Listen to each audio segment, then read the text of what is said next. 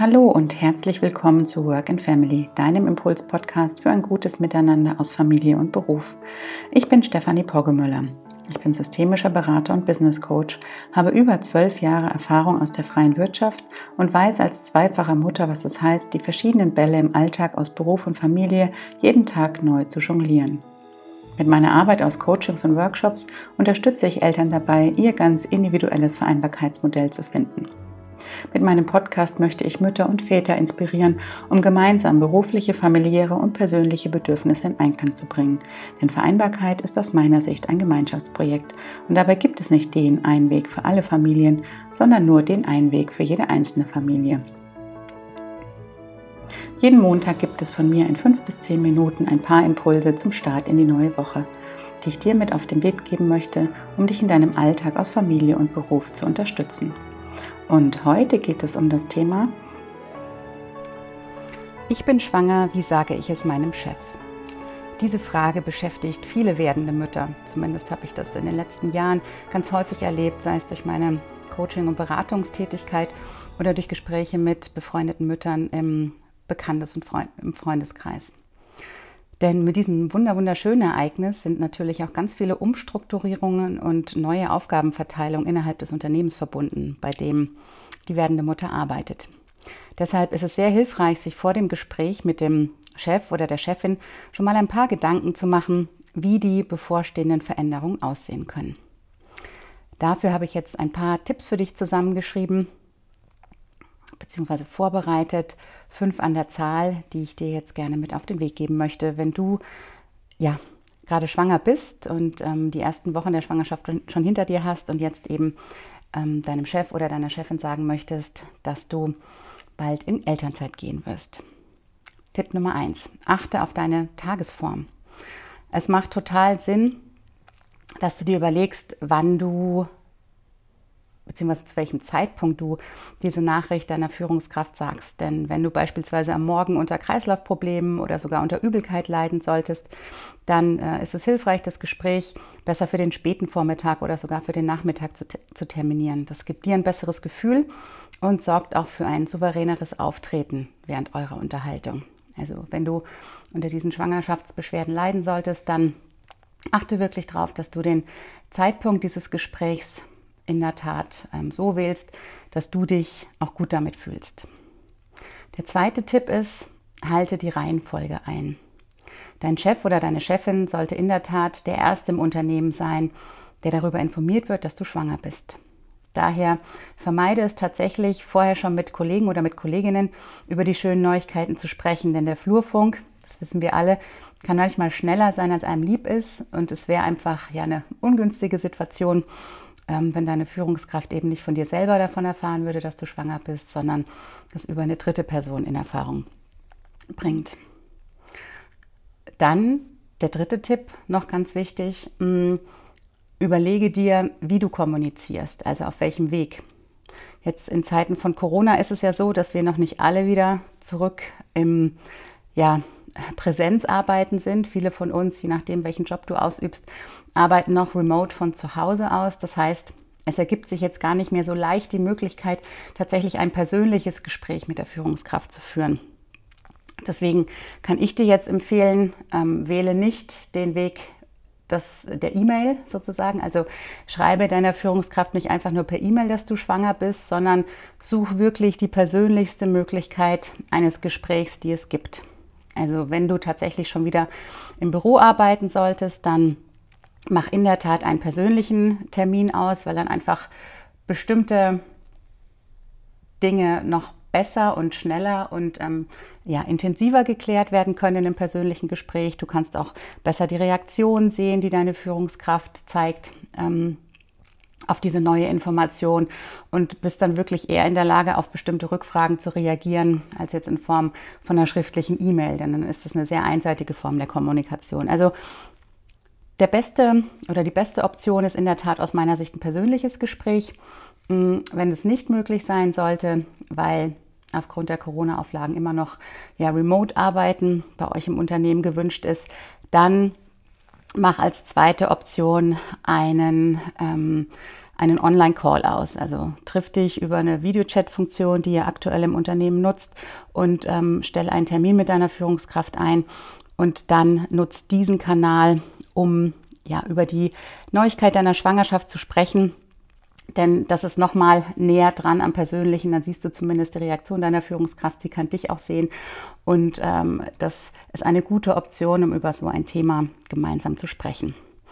Und falls diese Möglichkeit nicht gehen sollte, aus welchen Gründen auch immer, dann wäre die dritte Variante, das Ganze eben am Telefon zu besprechen und einen Termin für ein Telefongespräch auszumachen. Und in diesem Rahmen hast du dann die Möglichkeit, mit deiner Führungskraft über deine Schwangerschaft zu sprechen und auch über all das, was damit verbunden ist. Der vierte Tipp ist, dass du dir für dieses Gespräch gleich mal zwei Sachen zurechtlegst. Und zwar sind es zum einen alle relevanten Termine, die jetzt so anstehen. Denn dein Chef oder deine Chefin wird sicherlich interessieren, wann der voraussichtliche Geburtstermin ist, wie hoch der Anspruch auf deinen Resturlaub ist, wann der Mutterschutz voraussichtlich beginnen wird, damit er oder sie auch dementsprechend planen kann, ab wann du das Unternehmen eben ähm, verlassen wirst, um in Elternzeit zu gehen. Deswegen ist es gut, dich zum einen eben ähm, mit diesen Informationen zu den relevanten Terminen auszustatten für das Gespräch und zum anderen ist es auch hilfreich, ähm, dir im Vorfeld schon mal Gedanken zu machen, wie eine mögliche Übergabe von Aufgaben aussehen kann.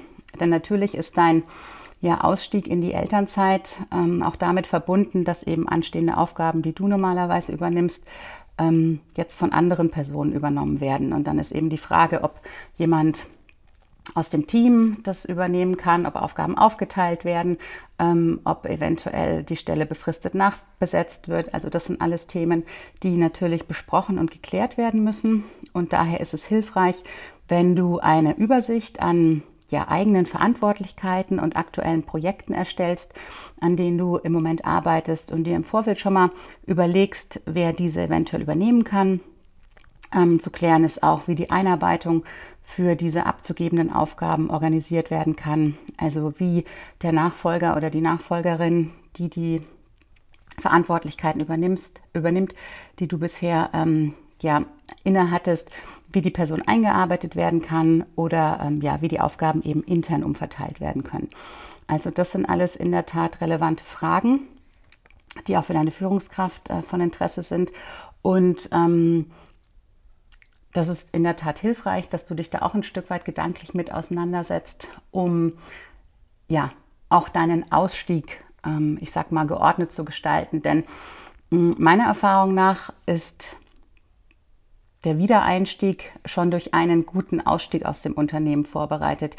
Ähm, je besser das Verhältnis ist und je besser die Art und Weise ist, in der man mh, das Unternehmen verlässt und eben die Elternzeit beginnt und in den Mutterschutz geht, desto leichter und ähm, ja, entspannter ist dann auch der, der Wiedereinstieg, weil es einfach auch von Engagement und Interesse zeugt, ähm, wenn du, ich sag mal, einfach nicht sang- und klanglos deinen Stift fallen lässt und ähm, dann weg bist, sondern wirklich guckst, wie auch die Übergabe deiner Aufgaben und Verantwortlichkeiten gut geregelt ist.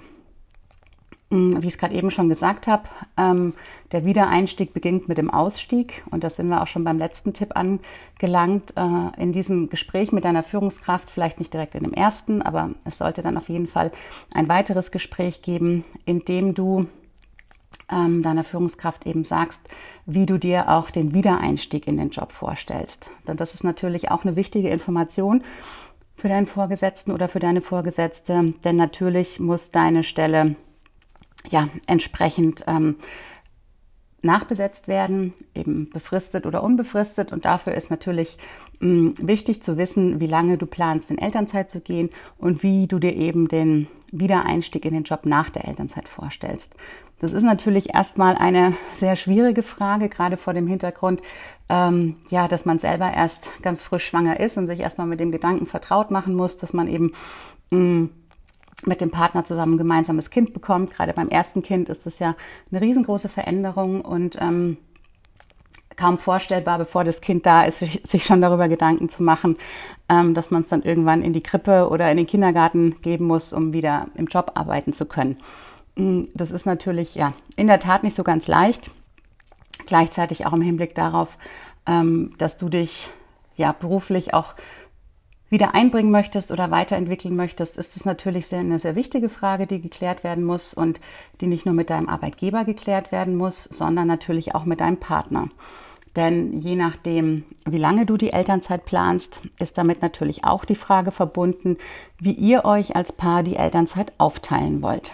Denn es gibt ja ganz unterschiedliche Möglichkeiten, ähm, was denkbar ist. Und äh, da solltet ihr euch in der Tat auch als Paar mal ganz in Ruhe hinsetzen und überlegen, wie euer gemeinsames Berufs- und Familienmodell eigentlich aussehen soll, wer welche Karriereambitionen und Wünsche hat, ähm, welche gehaltlichen Veränderungen sich damit ergeben, mh, wenn einer von euch beiden eben weniger arbeitet, was das langfristig gesehen, auch wenn das immer ein Thema ist, das schnell ausgegrenzt wird, äh, weil es unangenehm ist, aber es ist wichtig aus meiner Sicht, mh, was langfristig Gehaltseinbußen auch für Auswirkungen auf die spätere Rente haben werden. Und all diese Themen, die solltet ihr in der Tat erstmal als Paar besprechen und dann auch gemeinsam übereinkommen, wie ihr euch die Arbeits-, äh, die Elternzeit ähm, künftig aufteilen wollt, zum einen. Und danach auch die Frage ähm, äh, euch beantworten solltet, in welchen Arbeitszeitmodellen ihr nach Ablauf der Elternzeit eigentlich arbeiten wollt. Also stellt ihr euch das so vor, dass einer von euch Vollzeit weiterarbeitet, der andere in Teilzeit. Oder wollt ihr vielleicht beide auf 80 Prozent reduzieren? Oder bleibt einer von euch ganz zu Hause und der andere ist Alleinverdiener? Das sind auch alles ganz unterschiedliche Modelle. Ähm, aber es ist schon wichtig, sich ja zu Beginn der Schwangerschaft und eigentlich idealerweise schon mit Kinderwunsch über all diese Fragen mal auszutauschen, ähm, denn sie beeinflussen schon eine ganze Menge und legen dann auch so ein Stück weit ja das partnerschaftliche Modell fest, dass man im Laufe der späteren äh, gemeinsamen Familienjahre dann so lebt. Und insofern ist es tatsächlich äh, durchaus wichtig und entscheidend, sich all diese Fragen mal zu stellen und sich eben zu überlegen, wie eine gleichberechtigte Partnerschaft ähm, aussehen kann und welche Rolle der werdende Vater bzw. Der werdende Mut die werdende Mutter in diesem Kontext übernehmen und einnehmen soll.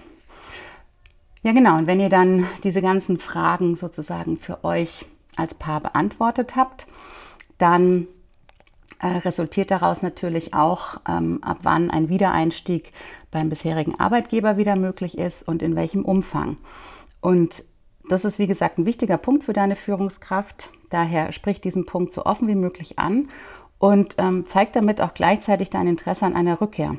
Also kommuniziere ganz klar, was du dir zum aktuellen Zeitpunkt vorstellen kannst, vorbehaltlich natürlich dessen, dass Rahmenbedingungen wie die richtige Kinderbetreuung natürlich erstmal geklärt sein müssen, bevor du wieder einsteigen kannst. Aber so ein grober Rahmen ist für euch beide sehr hilfreich, sowohl für deinen Arbeitgeber als auch für dich, denn auf dieser Grundlage hm, ja, können ja dann auch die nächsten Schritte eben geklärt werden.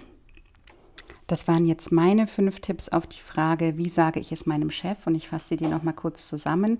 Tipp Nummer eins, Wähle den Zeitpunkt der Kommunikation nach deiner Tagesform aus. Tipp Nummer zwei, informiere deine Führungskraft als allererstes. Tipp Nummer drei, wähle ein persönliches Gespräch. Tipp Nummer vier, überlege dir, äh, welche Termine anstehen und wie künftige Aufgaben aufgeteilt werden können. Und Tipp Nummer fünf, Sprich mit deinem Partner darüber, wie ein mögliches Vereinbarkeitsmodell aussehen kann und gib dann deinem Arbeitgeber Bescheid, wie du dir den Wiedereinstieg nach der Elternzeit vorstellst aktuell. Und wenn du gerne noch mehr einsteigen möchtest ähm, in die Frage, die ich im letzten Tipp angesprochen habe, wie sehen wir eigentlich unser Familien- und Berufsmodell als Paar, dann kann ich dir meinen Online-Kurs Work and Family ans Herz legen.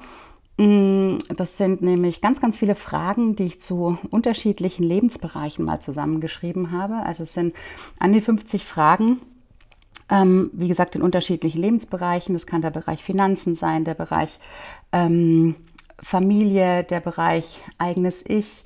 Ähm, und diese Fragen, die sind total hilfreich für euch als Paar, um euch mal darüber bewusst zu werden, wie ihr euch eben euer ganz individuelles und eigenes Familien- und Berufsmodell vorstellt. Und da gibt es auch kein richtig oder kein und kein falsch oder da gibt es auch nicht nur den einen Weg für alle, sondern in der Tat nur den einen Weg für euch als Familie.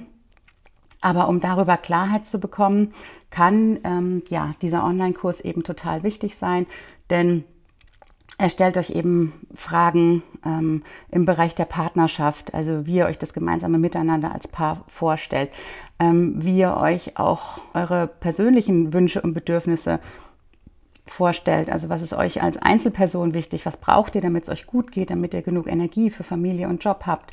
Es geht auch um den Bereich Beruf. Also um Fragen, die Klarheit darüber bringen sollen, wie sich das berufliche Umfeld eigentlich künftig gestalten soll und welche ja, Karrierewünsche man eben hat. Und äh, das sind ja alles wichtige Bereiche und ich finde es sinnvoll, sich mit diesen Fragen mal auseinanderzusetzen, denn ja, mit einem Kind verändert sich auch in der Tat in der Partnerschaft relativ viel. Alte Rollenbilder, die man bisher ohne Kind gar nicht so leben musste, weil es einfach nicht relevant gewesen ist, die kommen auf einmal hoch und dann rutscht vielleicht der eine oder der andere Partner in ein Rollenbild rein, das er gar nicht äh, bei sich gesehen hat und das er eigentlich auch gar nicht will.